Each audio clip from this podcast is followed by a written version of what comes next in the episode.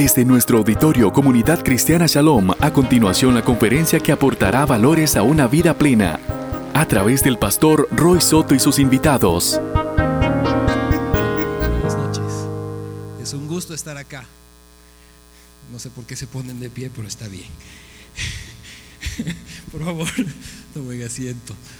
Eh, para mí es un gusto, un privilegio estar acá y conocer a Roy te transforma, te hace algo, no, no sé, te da vueltas. Así que gracias.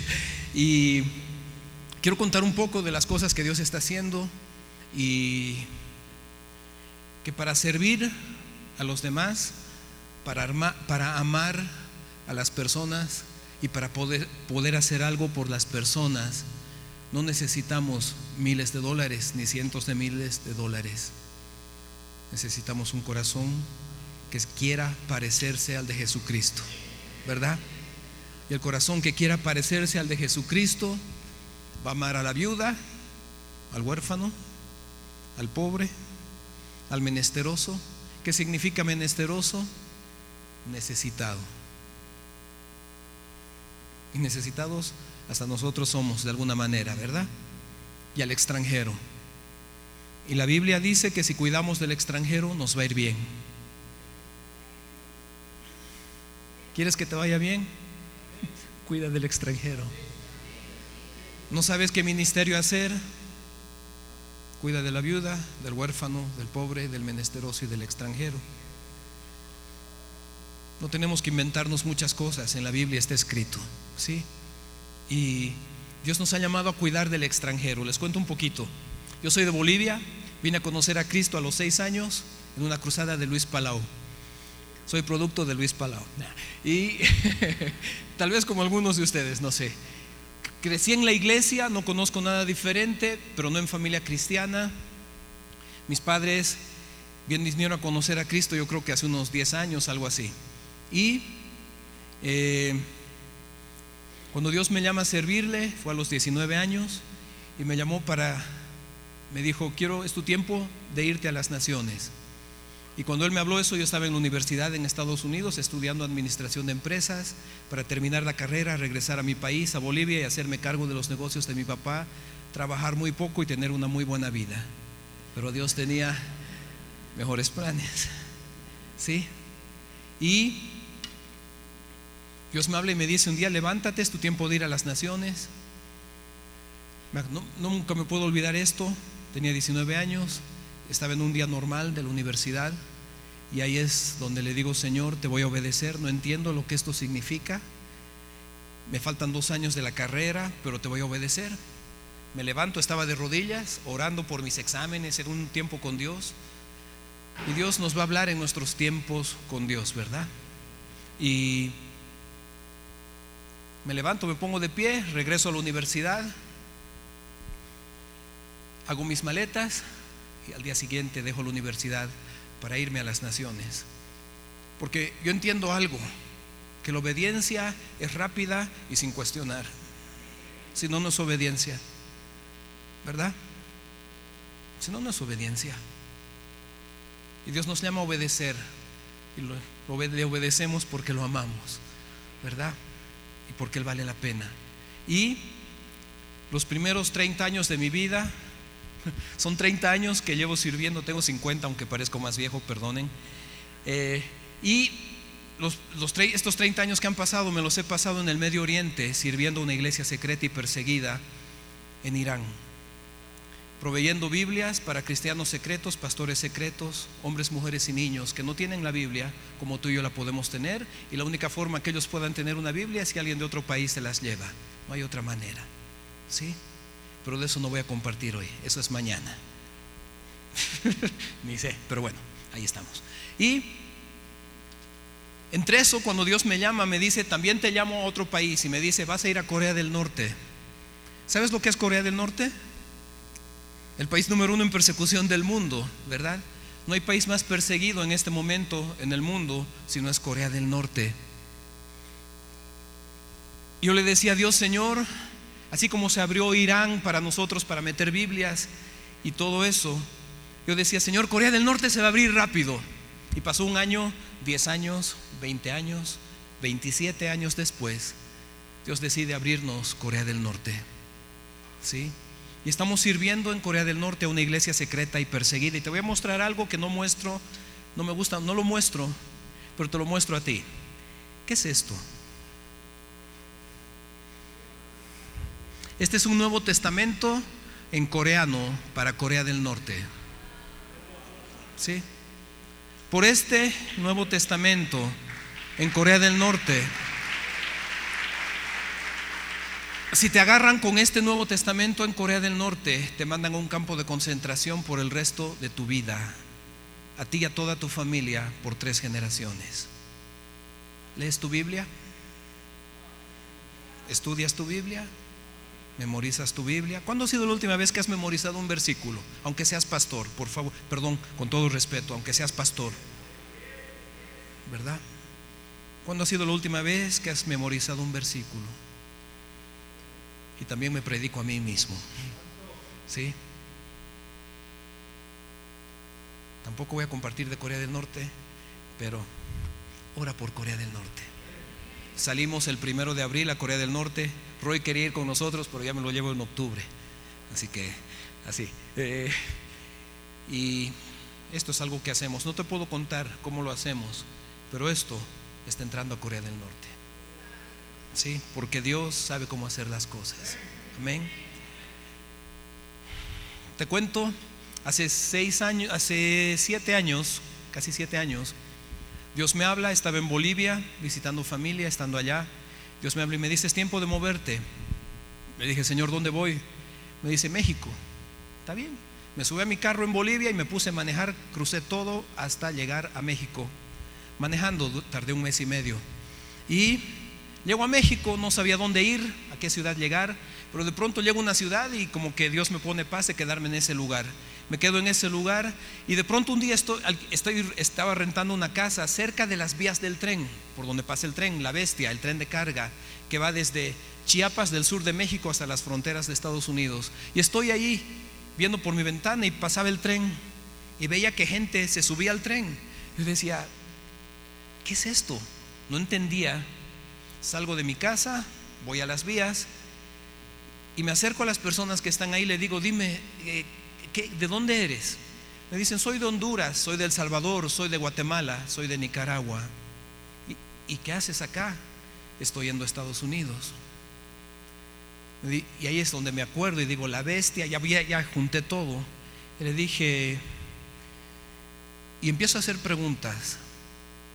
Mi corazón se quebrantó ese día y no puedo ser el mismo. ¿Sí? Porque cuando uno ve la necesidad, y siempre vamos a ver necesidad, ¿verdad? Siempre vamos a tener la oportunidad de mostrar misericordia.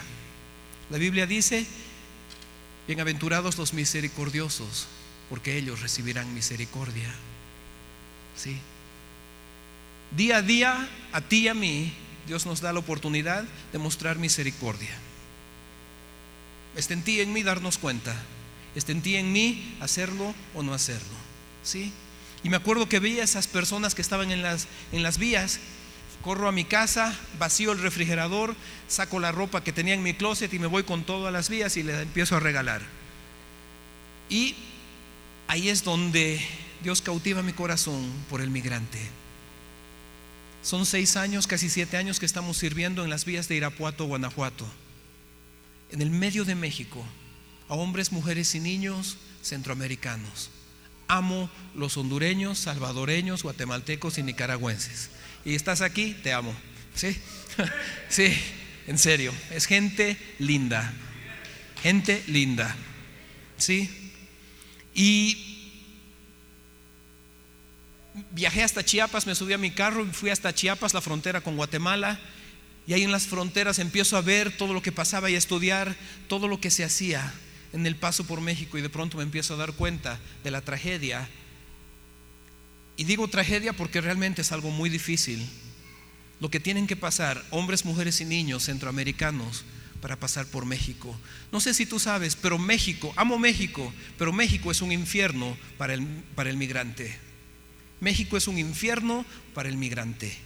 Las mujeres que vienen de Honduras, Salvador, cuando llegan a Guatemala antes de cruzar a México, muchas de ellas o en su mayoría saben que se tienen que poner una inyección anticonceptiva que se llama el antimexicano, porque saben que van a ser violadas por lo menos una vez en su paso por México.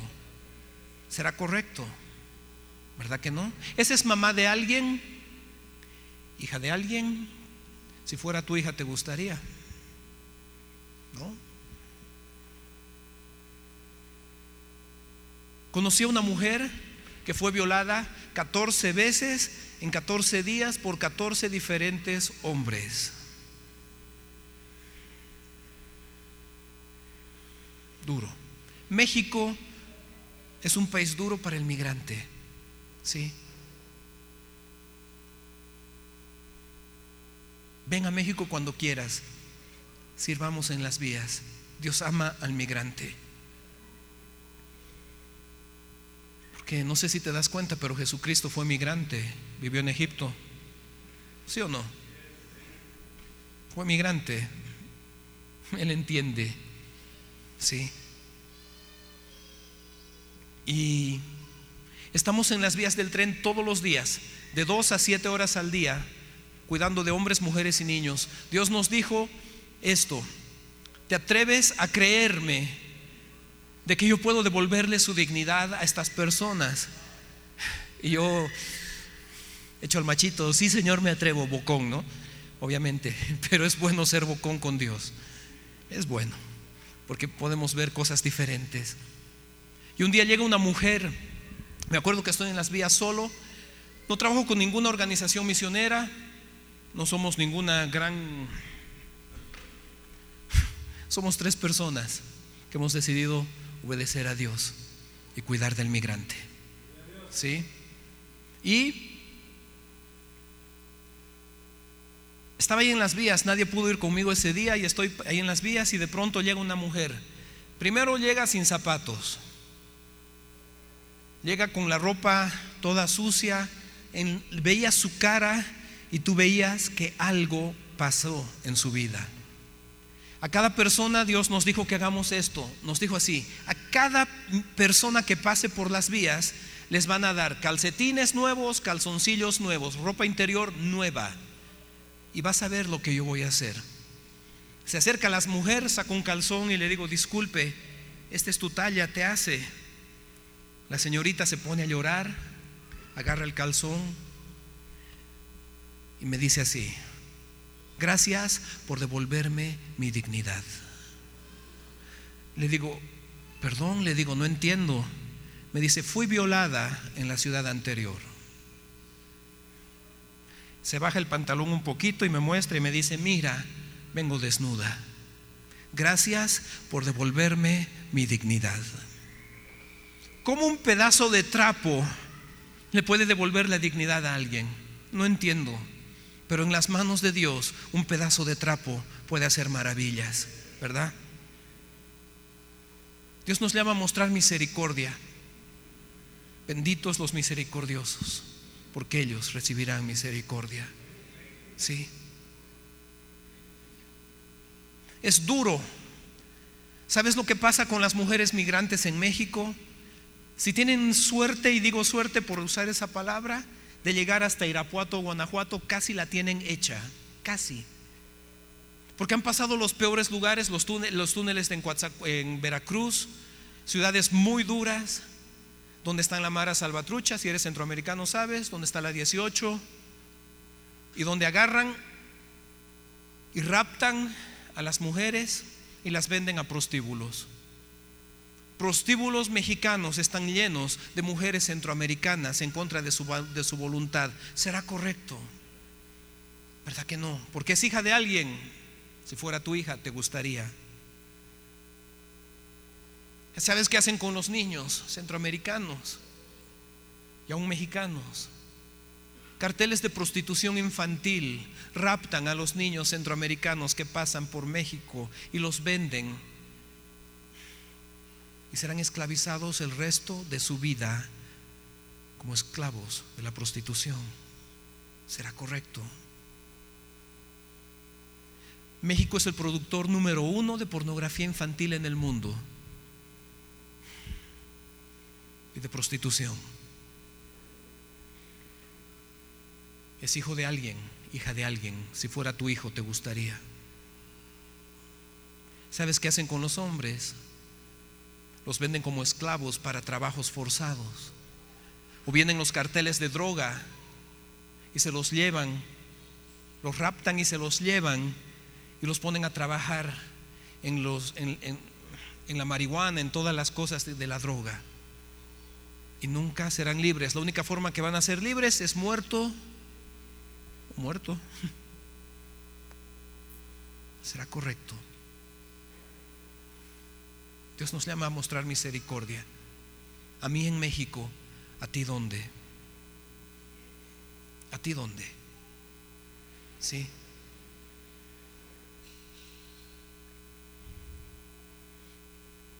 Dios nos llamó a rescatar. Trabajamos con mujeres, hombres y niños que son vendidos a la prostitución. Ese ministerio lo llamamos Tratemos para jugar con los... En México, al, al, ¿cómo le llaman acá? A los... al proseneta. ¿Proseneta? Al, al dueño de, de un hombre, de una mujer, ¿no? El proseneta. En México le dicen padrote. ¿Sí? Padrote. Y a la mujer proseneta le dicen madrota. Y esas son las palabras que se manejan. Y Dios nos ha llamado a estar en las calles con la prostituta, con el travesti.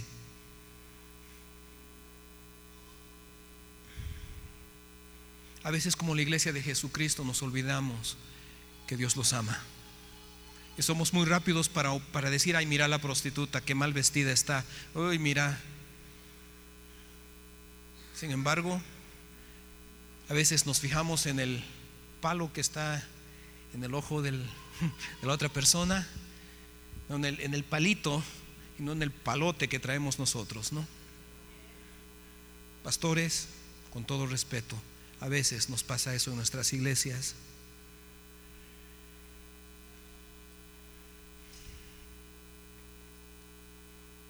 Una ocasión pasó una mujer esta mujer viajaba con su niño de 8 años y ella era de Honduras, es de Honduras.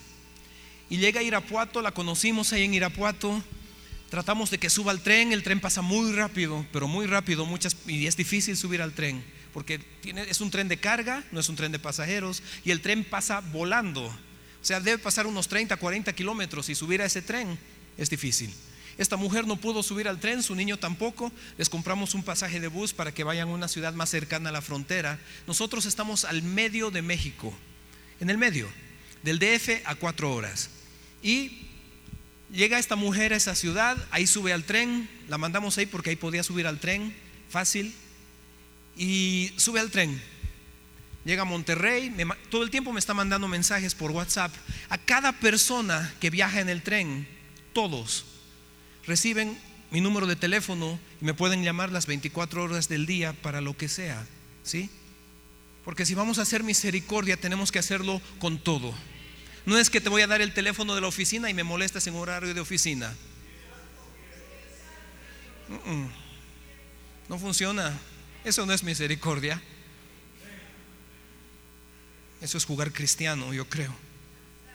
No sé, perdón, en mi punto de vista que tal vez está mal, pero así lo veo. Y, esta mujer me está mandando mensajes, llega a Monterrey bien, sube al tren y está por llegar a la frontera, una frontera que está cerca de Texas. Y cuando está llegando ahí, agarra y me manda mensaje y me dice, acaban de subirse los Zetas. Los Zetas son un cartel de drogas allá en México, es muy duro, es un grupo de delincuentes muy fuerte.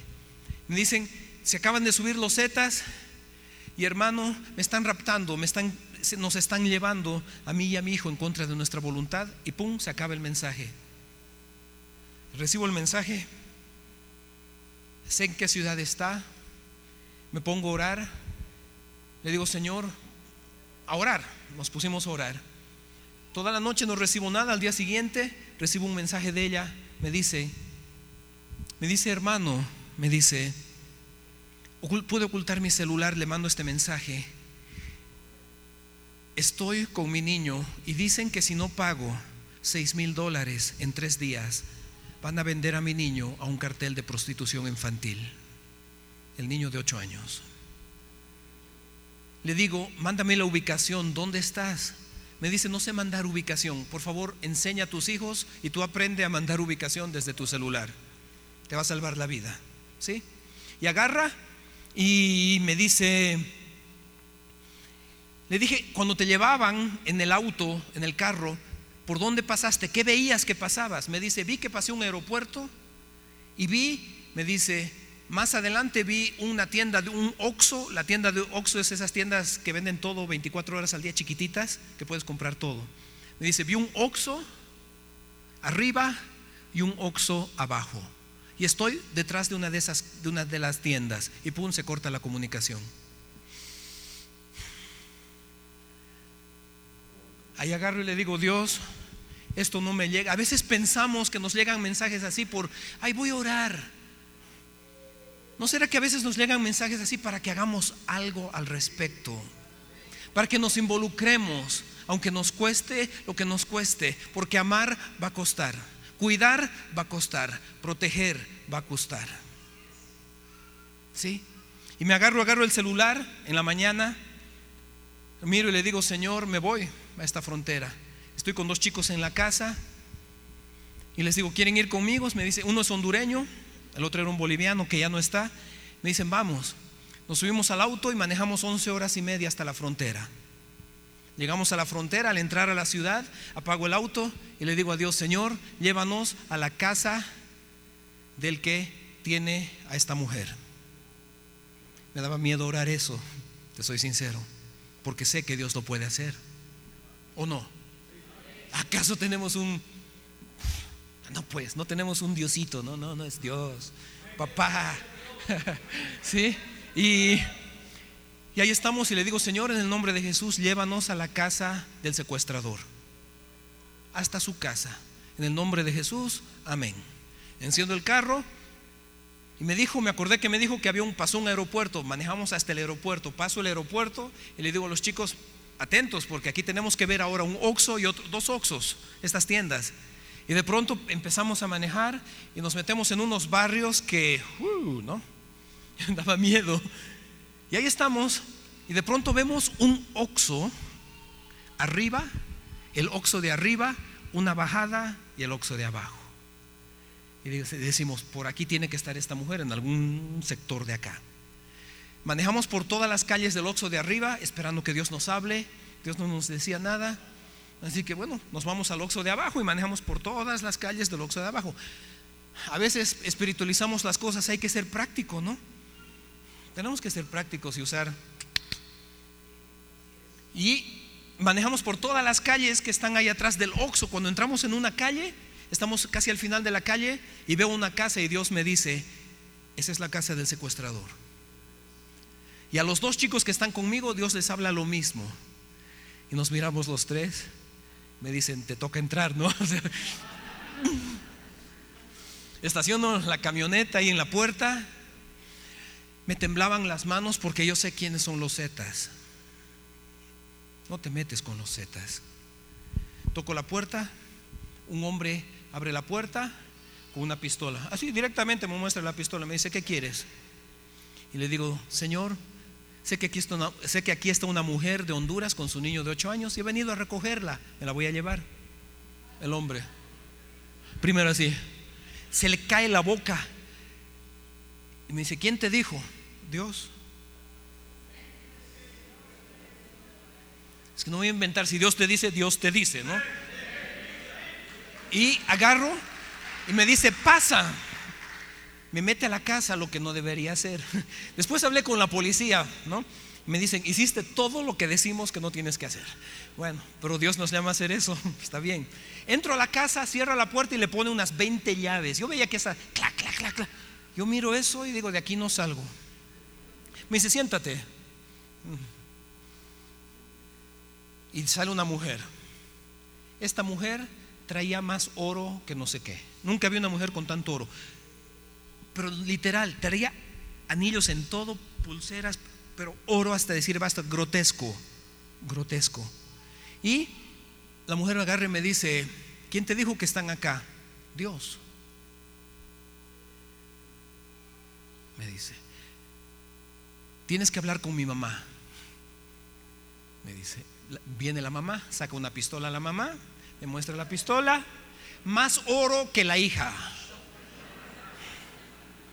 Se aparecían, no, no sé cómo, no, no, no, no puedo explicar. La mujer llega doble oro, yo le llamo la señora doble oro, porque traía más oro. Se acerca y me dice, ¿a qué viniste? Quiero llevarme a estas personas, soy pastor, le digo, y las conocí en Irapuato y he venido a llevármelas. Me dice, me dice, tienes que hablar con el patrón. Y yo echo al machito por dentro, así se me hacían, ¿no? Se me juntaban los pensamientos, ¿no? Así como que... Y, por fuera tengo que estar lo más normal. Le digo, sí, claro, quiero hablar con el patrón. Y saca su celular, marca, lo pone en parlante y ahí empieza a hablarme el patrón. ¿Quién hijo de pi, pi, pi, pi, pi, pi, todos los insultos que puedas, te crees para venir a mi casa? Estaba en la casa del secuestrador, o sea, Dios nos llevó. Y le digo, vengo a llevarme a esta señora, a su niño. Me dice, si te lo quieres llevar, tienes que pagar 8 mil dólares. Le subió 2 mil dólares de una. Le digo, no tengo 8 mil dólares. Entonces, hijo de tu pi, pi, no te lo llevas. Le digo, Señor, he venido a llevármelo. Agarre, me dice, y de pronto se enoja. Bueno, hasta eso había pasado dos horas y media, ¿ok? De estar ahí. Y agarra y me dice, al final agarra, se enoja y le dice a la mujer, lo matas, refiriéndose a mí. Me dice, lo matas, tiene que desaparecer porque él ya sabe todo lo que tenemos, dónde estamos, todo. Así que lo haces desaparecer. Yo estoy escuchando eso así como que... como que, desaparecer qué? Jugamos a la magia, ¿qué? ¿No? Y ahí agarra la, la mujer, cuelga el teléfono y me mira asustada y me dice, tienes que morir. ¿No te da miedo morir? Y yo, eh, no. No me quedé estancado en no sé qué palabra ahí atrás, te soy sincero. Abren la puerta, me sacan, llega un auto negro, me dice, súbete. Veo a los chicos que están ahí en la camioneta les digo así, nada más, me despido, ¿no? Bye bye, oren. ¿Qué iba a hacer? porque yo sabía que ellos también los iban a matar. ¿Qué iba a hacer? Sí. Y de pronto me subo a ese carro. Era una de las hijas de la secuestradora de esta mujer, que también tenía mucho oro. Y me empieza a, empieza a manejar ella y empezamos a ir. Las ventanas súper negras, no se veía nada. La mujer me dice, ¿no te da miedo morir? Y le digo, no, solo que no estoy acostumbrado a subirme a carros de personas que no conozco. Cualquier cosa la respuesta, ¿no? O sea, sí. Y la mujer empieza a manejar, vamos unas 10 cuadras, llega otro auto y me dice, cámbiate de auto, te vas a ese. Yo dije, ya, claro, ya, ahora sí, bye bye, ya, ya, de aquí no salgo. Empezamos a ir, me subo a ese carro y empieza a manejar ni media cuadra cuando de pronto empieza a llover, se cae el cielo, pero se cae el cielo. La mujer se para a un lado, era otra hija. La, señora tenía cinco hijas, las cinco secuestradoras, como la mamá. ¿Cómo crías a tus hijos? ¿Verdad? Y se para y me dice, cuando pare de llover, te voy a llevar a que te maten. Estamos yendo donde el patrón. Ahí. Yo, bueno, ahí sentado esperando que pase la lluvia, no paraba, no paraba de llover. Pasaron unos 20 minutos, suena su teléfono, es la mamá, la doble oro. Y le dice, pásame al joven. Y me pasan el teléfono. La mujer me dice, Señor, no quiero que lo maten. No sé por qué, pero quiero ayudarlo. Le digo, gracias señora. Me dice, voy a pasar en mi auto en un momento más. Cuando vea mi auto, se sube. Le digo, sí señora. Cinco minutos después llega, me subo a su auto y empezamos a manejar. Me dice, tú no sabes quién es el patrón, tú no sabes con quién o contra quién te has metido, no tienes idea.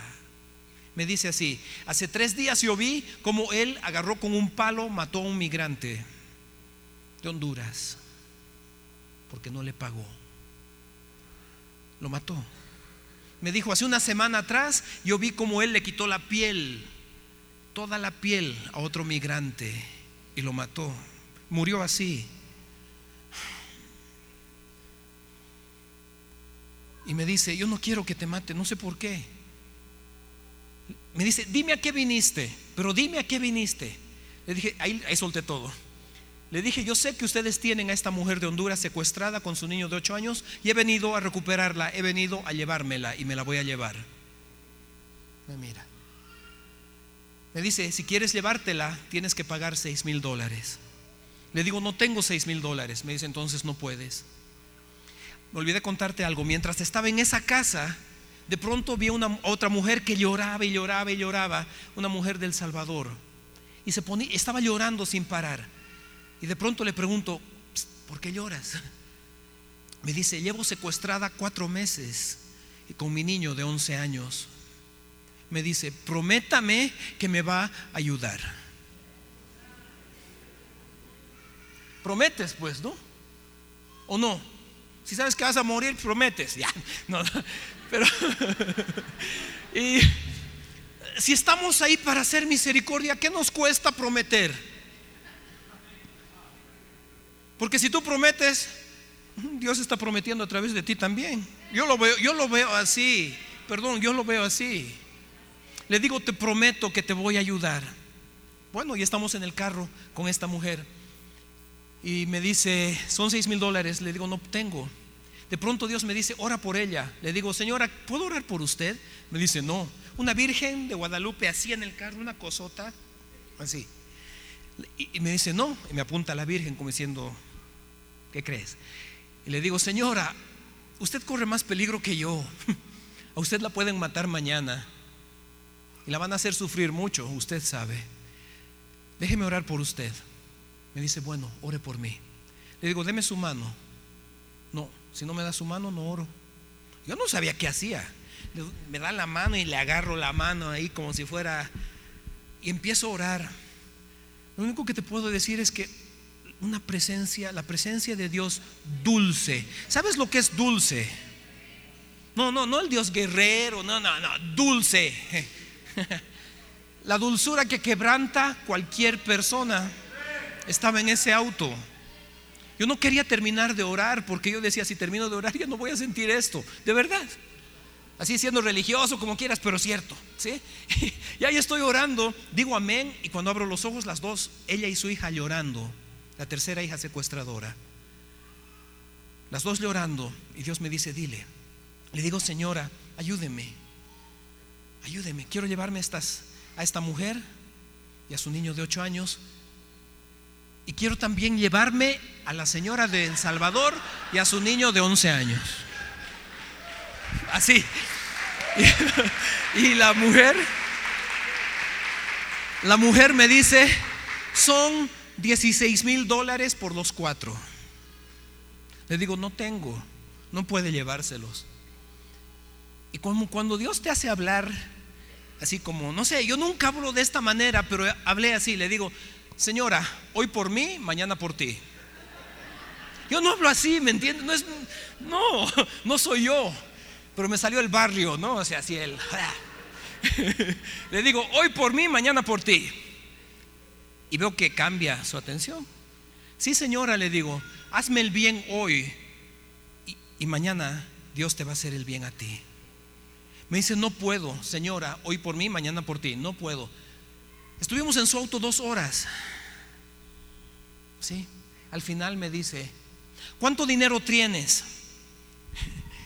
Yo antes de ir, yo tenía mis ahorros de toda la vida. Y te vas a reír de mis ahorros, pero bueno, ahí está. Yo tenía 3.500 dólares ahorrados, ¿sí? Voy al banco, saco esos 3.500 y me voy con eso a la frontera, porque sabía que íbamos a necesitar dinero. Me guardo 500 dólares aparte y le digo, tengo 3.000 dólares. Uh, imposible. Hoy por mí, mañana por ti. Por los cuatro, tres mil dólares. Y me dice, está bien. Me dice, dame el dinero. Le digo, no señora. Cuando yo vea que estas personas están en mi auto, recién le pago. Y yo, hablando y decía, Señor, que me haga caso, ¿no? Y de pronto la mujer me dice, está bien, vamos donde está la camioneta. Sale la mujer de Honduras y ella no sabía que yo estaba ahí. La mujer me mira y me dice, pastor, vino, vino a rescatarme. Pastor, ¿a cuántos tienes que rescatar? ¿Verdad? Le digo, sí señor, aquí, súbase a mi camioneta. Le digo, ¿dónde está tu hijo? A su hijo lo tenían en otra casa, separado, para que no escapen juntos si querían escapar. Le digo, tráiganme al niño. Viene un carro negro, abro la puerta del, auto y ahí está el niño. Y me mira y se pone a llorar y me dice, pastor. Le digo, papito, sube al auto, todo está bien, no va a pasar nada. Y se sube al auto con su mamá, primera vez que la veía desde que lo separaron, ¿no? Y agarra y le digo, ¿dónde está la mujer de, El Salvador? La sacan al niño de 11 años, los cuatro se suben a mi auto, me dice, págame 3 mil dólares.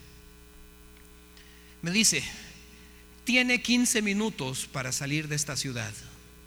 El patrón controla toda la ciudad. Y lo van a encontrar, si, pasa de 15 minutos, le va a ir mal. ¿Qué hago yo ahora con cuatro personas en mi auto? ¿Qué hago? Me acuerdo que tengo unos amigos coyotes. ¿Sabes quién es el coyote? ¿Qué es el coyote? Tú sabes, si eres centroamericano sabes que es coyote. Ah, el que te pasa, el que te cruza la frontera. No los uso, no me interesan, pero tengo amigos que son coyotes. Y se me enciende el foco y digo, bueno, llamo a un coyote, le digo, soy yo, me dice, ah, pastor. yo, hola. le digo, tengo cuatro personas, ¿me las puedes cruzar a Estados Unidos? Me dice, usted sabe que esos son 10 mil dólares. Le digo, no tengo 10 mil dólares. Y ahí le digo, hoy por ti, mañana por mí. O sea, hoy por mí, mañana por ti. Era la frase del día.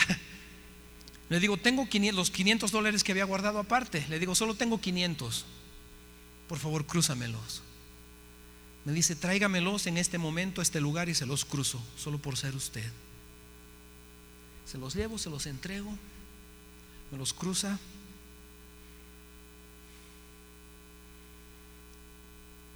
Cuando hacemos misericordia, no miramos a quién. No es que porque es cristiano, hacemos misericordia porque Dios hizo misericordia contigo y conmigo.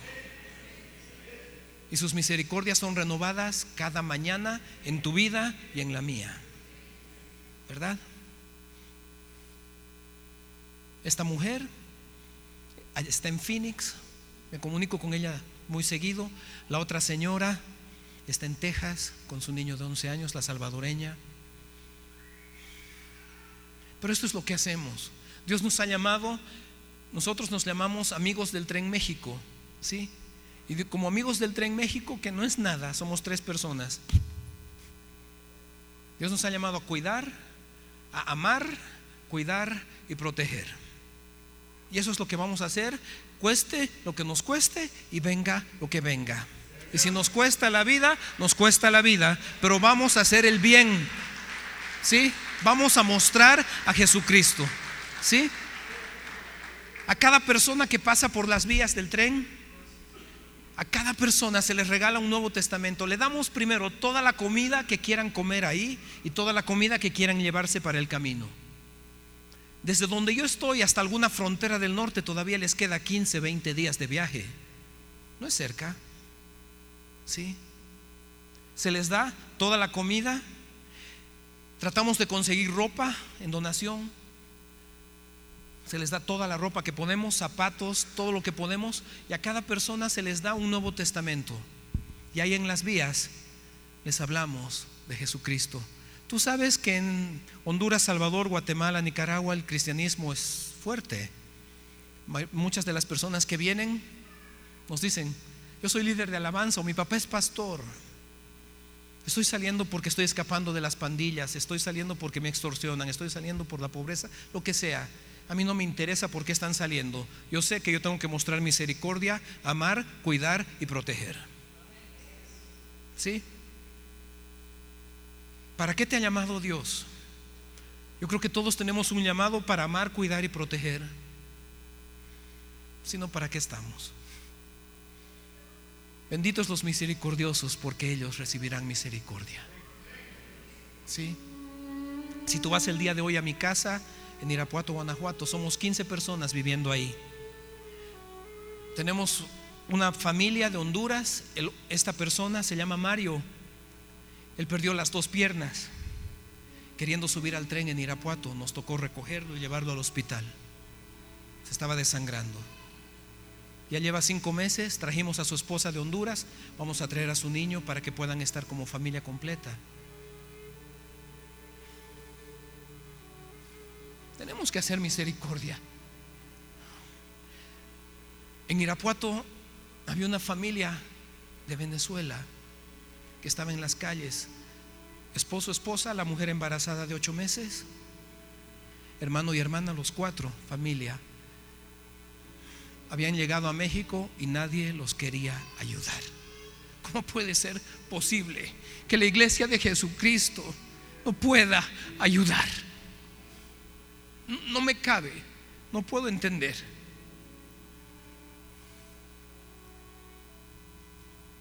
Si vas a ir a Puato, vas a conocer a esta hermosa familia venezolana que dio a luz hace cuatro días a una hermosa niña. Me dicen, es tu nieta, eres nuestro papá acá en México.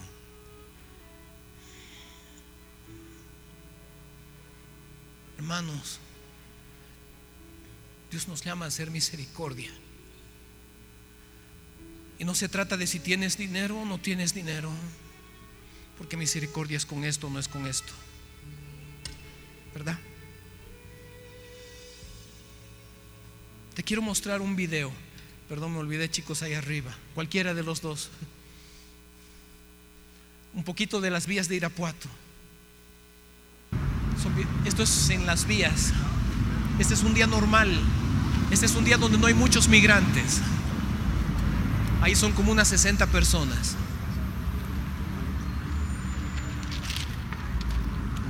Ahí están haciendo fila para recibir comida. Les cocinamos comida hondureña o salvadoreña. No hacemos mexicana ni picante. Mostrando el amor de Jesucristo. Cuando quieras, ven a Irapuato. Él es uno de los venezolanos. Y el otro video, gracias. Si pueden mostrar el otro. Cada año hacemos una cena para el migrante. Navidad. hace seis años que no paso Navidad con mi familia ni nada. Me la paso con los migrantes y es lo mejor del mundo. Esta es la cena del migrante que hacemos en Caborca, Sonora, cerca de una frontera con California. Cada año estamos en esta frontera. Queda dos días de viaje de donde vivimos. Nos vamos manejando y damos la cena para 600, 600 personas, todos migrantes. Si quieres venir en Navidad y pasar Navidad con nosotros, eres bienvenido. ¿Sí? Ahí está Yerko. Gracias. Dios me los bendiga. Usted también.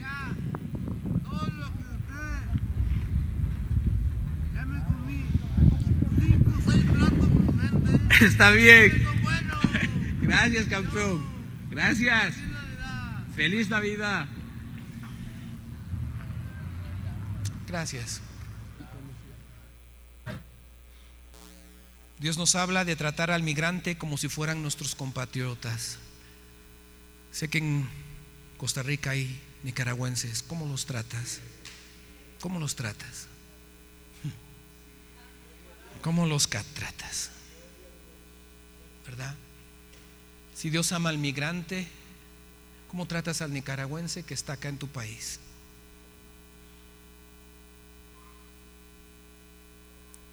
Dios hace justicia al huérfano y a la viuda. Ama también al extranjero dándole pan y vestido.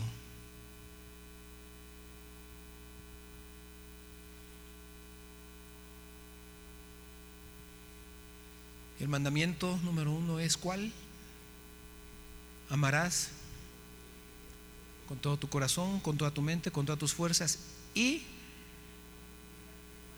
no acaba ahí, ¿verdad? Es a tu prójimo como a ti mismo. Sí. Hermanos,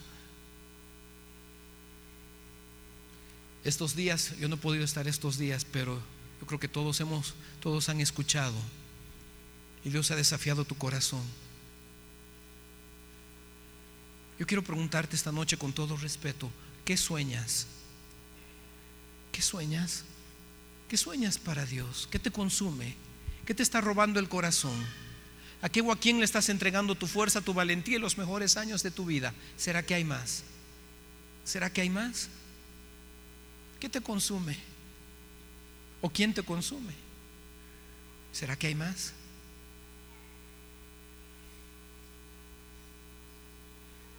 Ahí donde estás puedes cerrar tus ojos, por favor. Y te voy a hacer estas preguntas una vez más y que tú las puedas responder entre tú y Dios. ¿Sí? Bienaventurados los misericordiosos, porque ellos recibirán misericordia.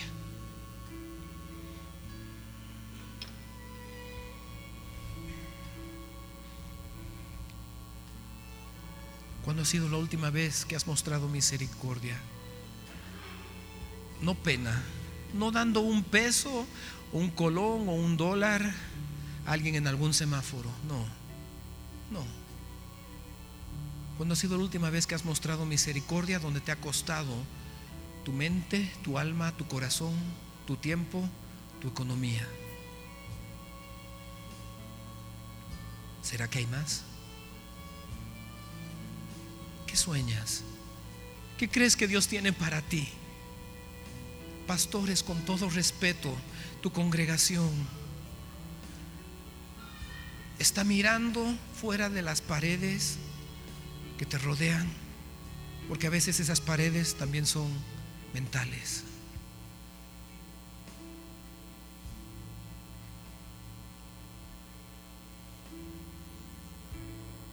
Benditos los misericordiosos, porque ellos recibirán misericordia.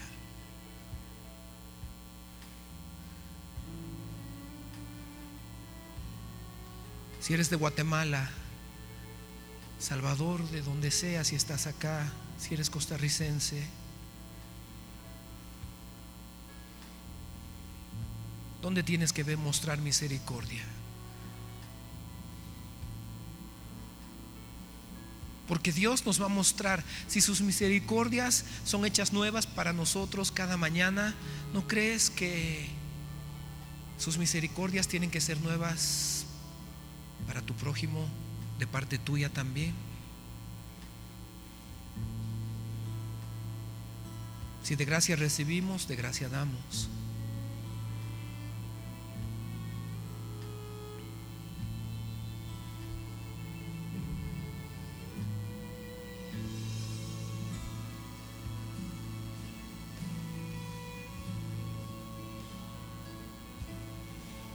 Pobre, la viuda, el menesteroso, el huérfano y el extranjero. Están muy metidos en el corazón de Dios y tienen que estar muy metidos en nuestro corazón.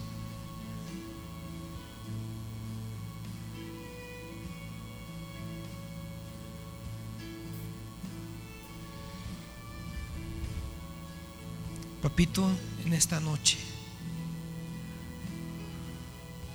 por cada persona que está acá, Señor, cada uno de nosotros.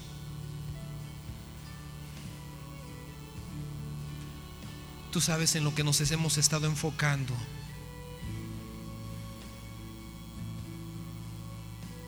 Tú sabes que a veces somos cortos de vista, Señor, y faltos de sueño, y falto de fuerzas también para quizás continuar. Papito, que estos días en cada uno de nosotros marquen un después en nuestro caminar. Y no nada más en nuestro caminar propio, sino en nuestro caminar como congregación. Si eres pastor,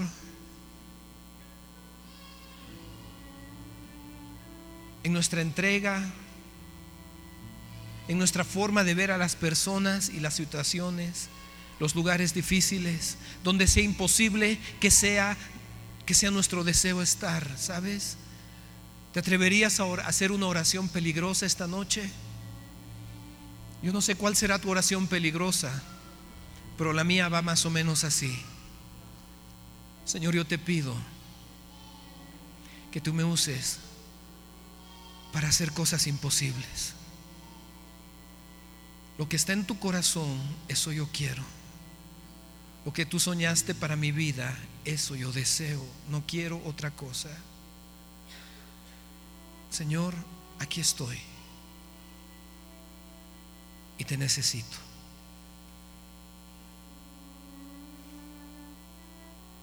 Señor, enséñame lo que es misericordia. Cueste lo que cueste y venga lo que venga. No voy a huir, no voy a escapar, no te voy a dar la espalda, voy a perseverar.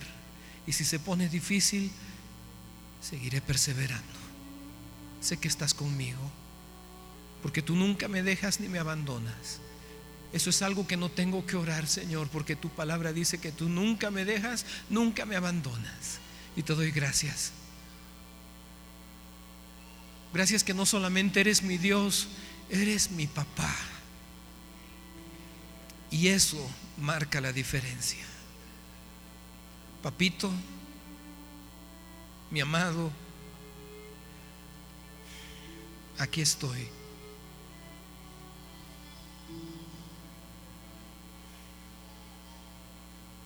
Que mi corazón sea atraído hacia las viudas, huérfanos, pobres, menesterosos, extranjeros, el necesitado, la prostituta, el travesti, el alcohólico, el indigente, los invisibles de la sociedad. Señor, porque tú los amas, ¿cómo no amarlos yo también? Abre mis ojos más allá de las cuatro paredes de mi casa y de mi congregación. Te lo pido.